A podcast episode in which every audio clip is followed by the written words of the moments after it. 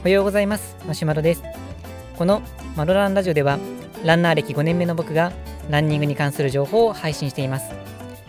本日のテーマがメンタルを鍛える鍛えるのにはジョギングが一番だと思う理由です。えーとですね、マラソンの本番が、えー、近づいてきてですね、緊張している今日この頃です。僕の本番は、えーと、今のところ11月22日に設定してるんですけれども、まあ、オンラインのマラソンなので、もし天候とかあの状況によったら日付がずれるかもしれません。一応11月22日を目標に、えー、今練習しているところです。でですね、あの、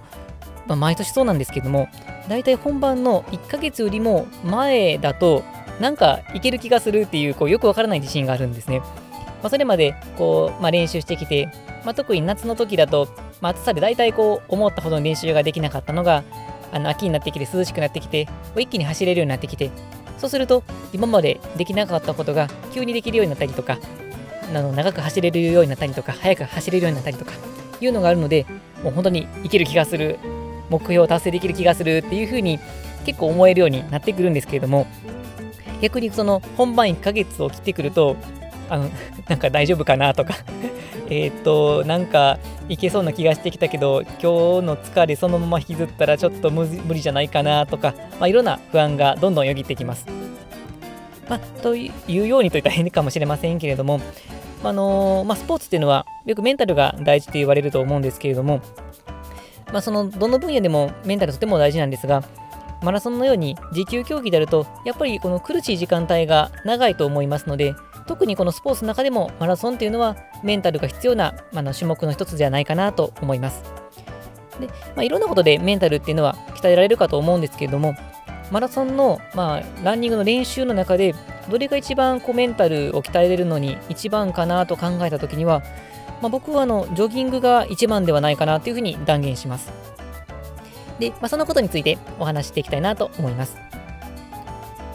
まあ、ランニングの練習というと、まあ、いくつかありますけれども、ま、例えば、ジョギング以外であれば、インターバル走とか、レペティションというような、そういう、えー、練習があります。ま、これも大事な練習ですけれども、インターバル走とかいうのは、あの、本気で走る時間帯があって、次にちょっと軽く走って、また本気で走ってっていうのを繰り返していく、そういう練習ですけれども、まあ、そうすると、速く走ってる時っていうのは、かなり負荷が強いので、かなりしんどいです。で、またちょっと休憩みたいな間を挟んで、また本気出して走るっていうのを繰り返していくので、かなり負荷がかかってきて、しんどいのを繰り返していくために、これもメンタルは鍛えられるのかなとは思います。で、まあ、一方で、マラソンっていう競技そのものを考えると、まあ、42キロという長い距離を走っていくので、そのしんどい時を耐えるっていうこともとても大事なんですけども、長く長く走っていけるという自信がとても大事じゃないかなというふうに僕自身は思います。つまりこのインターバル走のであの鍛えられるメンタルっていうのは速く走る時のましんどさのメンタルでまた長く走る時のメンタルとは少し違うのかなというふうに思っています。そうすると長く走れるようになる自信長く自分は走れるぞというそういう確信っていうのは、まあ、どういうところから来るのかなと思うとやっぱり長く走った時じゃないかなと思うんです。でそうするとジョギングっていうのは軽めのペースで長い距離を走ることによって自分の持久力を鍛えて、まあ、細かくは毛細血管がどんどん発達していたりとか筋肉をより持久寄りにしていたりとかそういうことを狙うトレーニングですけれども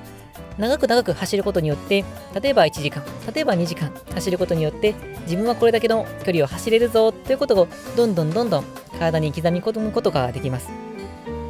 でそうすることによって長く走っていけるというそういう自信がついてくるんじゃないかなと思います。でまたインターバル走のようないわゆるポイント練習と呼ばれる負荷の高い練習っていうのはやっぱりこの負荷が高いだけあって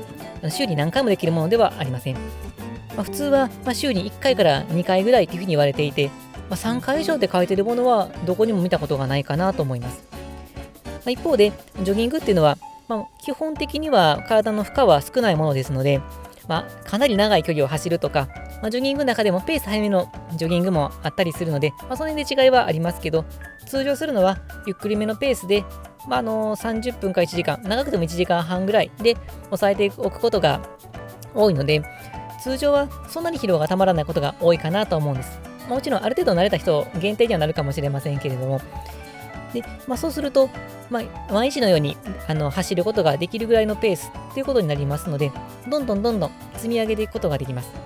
で積み上げていくと、まあ、月間100キロ、200キロ、人によっては、まあ、300キロとか走っておられる方があるかもしれませんけど、そうすると、その積み重ねがあると、自分はこれだけ走ってきた。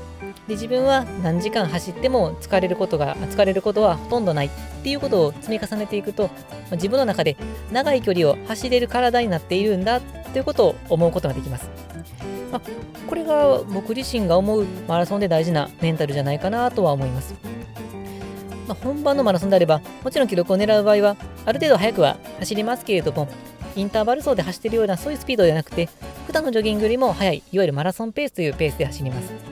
まあ、そうすると、まあ、部分的には負荷っていうのはあまり強くなくて、長距離を走って、まあ、特に30キロとか超えてくると結構しんどくなりますけれども、その長い距離を走っているときに、えー、頭の中に今まで僕はこんな長い距離を走ってきたとか、何時間走っても疲れない体を手に入れているっていうふうに思えることこそが、長く走っていって、しかもそこでメンタルが折れなくなる、そういうものじゃないかなというふうに思っています。まあ、というわけで完全に持論ですけれども、まあ、どんな練習でもメンタルを鍛えられますし、また本を読むことによってマインドセットを学ぶこと、これもメンタルを鍛えることにはなるとは思うんですけれども、マラソンという長い距離を走るという競技を考えたときには、長い距離をあの今まで走ってるというそういう実績が大事になってくるので、ジョギングでしっかりとした距離を走って、でしかもそれをつな、えー、積み上げていく、コツコツ積んでいくっていうこと自体が、マラソンを走る、本番を走りきる、そういうメンタルになっていくんじゃないかなというふうに思います。というわけで今回かなり取り留めもない話になってきましたけど、まあ、要はコツコツ積み上げて練習頑張っていきましょうという話です。はい、というわけで本日の内容は以上です。えーと、このマロランラジオではこのようなランニングにちょっと役立つといいなっていう、えー、情報を日々配信しています。またこれからもラジオアップしていきたいと思いますので、えー、っと今日の話を聞いて面白いなと思っていただいた方で、スタンド FM とかヒマラヤで聞いてくださっている方は、いいねのボタンをぜひよろしくお願いいたします。それでは本日も最後まで聴いていただきありがとうございました。えー、今日もコツコツとジョギングで、えー、距離を積み重ねていきましょう。それではさようなら。